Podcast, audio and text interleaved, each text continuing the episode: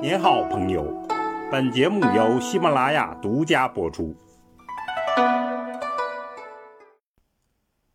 听段子学书法，我们继续说碑帖段子。今天说王羲之名碑帖中间最特异的一个《圣教序》。万花筒里有至诚。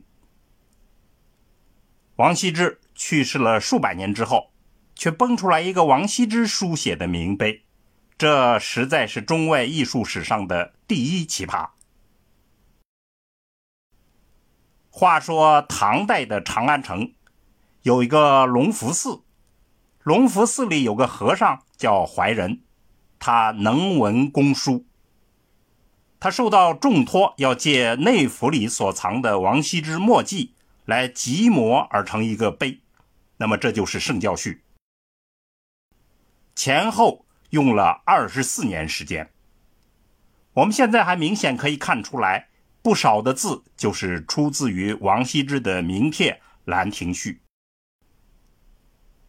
集字而能再现神韵，创造全新的境界，此碑算是做到了极致，所以我们称它为万花筒。后来集字成风，但无出其右者。当时为什么要干这样一个难如登天的事儿呢？这就要从《西游记》的唐僧说起。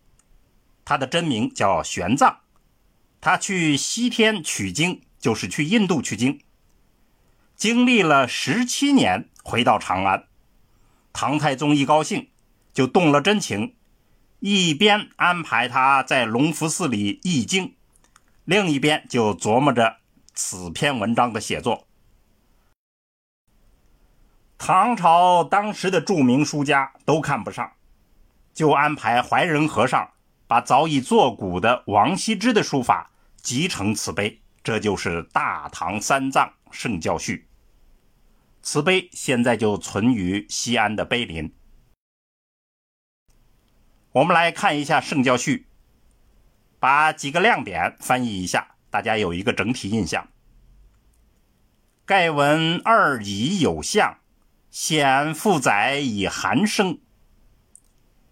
就是我听说啊，天地二仪是有形状的，显露在外，承载着众多的生命。四时无形，潜寒暑以化物。四时就是四季，是没有形状的。它潜在的用寒暑来化育万物，是以窥天见地，拥宇结识其端。所以观察天，体验地，再愚笨的人也可以明白它的征兆。明阴动阳，贤哲汉穷其数。要洞悉阴阳之道，即使是贤哲，也很少能够穷尽其中的规律。就翻译这样两句，可以看出来，这真是皇家文风，词章华美，道理讲的宏大而又深奥。其实这是为下文做了铺垫。那么下来，唐僧就出场了。有玄奘法师者，法门之领袖也。有一个玄奘法师，他是法门的领袖人物。又怀真敏，早悟三空之心。他从小就有坚贞机敏的特性，很早就悟透了三空的教义。长气神情，先包四忍之行。长大之后，他的性情也是投合于佛教的教义，而且他坚持四忍的修行。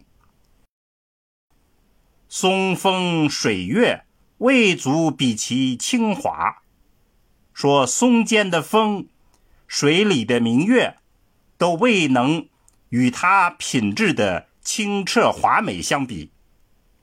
仙露明珠。俱能方其朗润。仙人所引的路，还有明珠，怎能够与他品质中间的明朗润泽相比呢？那么接下来都是叙述玄奘法师悟道以及西行的经历，尤其是描述他西行的景象，文字非常精彩，我们这儿就不念了。最后取经归来，普度众生，功莫大焉。方积资经流失，将日月而无穷。就是希望此经能流传。就像日月一样无穷无尽，思福遐富与乾坤而永大，这样一个大福分能够久远的布施，就像乾坤一样发扬光大。以上就是碑文的内容。此碑被誉为是书文同璧，就是说书与文就像。无瑕的白璧一样。清朝的叶昌志说：“怀仁圣教序出，举世奉为圭臬。”为什么会如此呢？我们认为核心有三点：第一，它汇集了一种至诚之意。唐太宗作为总策划、总撰稿，他的天子之诚；玄奘法师、怀仁和尚。他们的宗教式的虔诚，还有王羲之书法中间本来就无所不在的文人的真诚，这些人间至诚汇集于一处，始终我们都可以从书法中间感觉得到。第二，凝聚了书圣精华，此碑展示的王书有一千九百多个字。字体就包括王书的楷、行、草个体，动静结合，天衣无缝。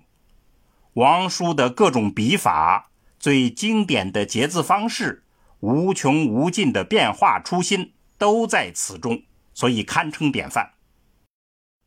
第三，集字也是艺术。王叔一帖一面目，将不同帖中的字收集起来，保持协调。本身也体现了怀仁和尚的艺术才能。总之，在书圣字库的万花筒中，无处不在的至诚精神，正是此碑的核心看点。好，听段子学书法，我们下次再见。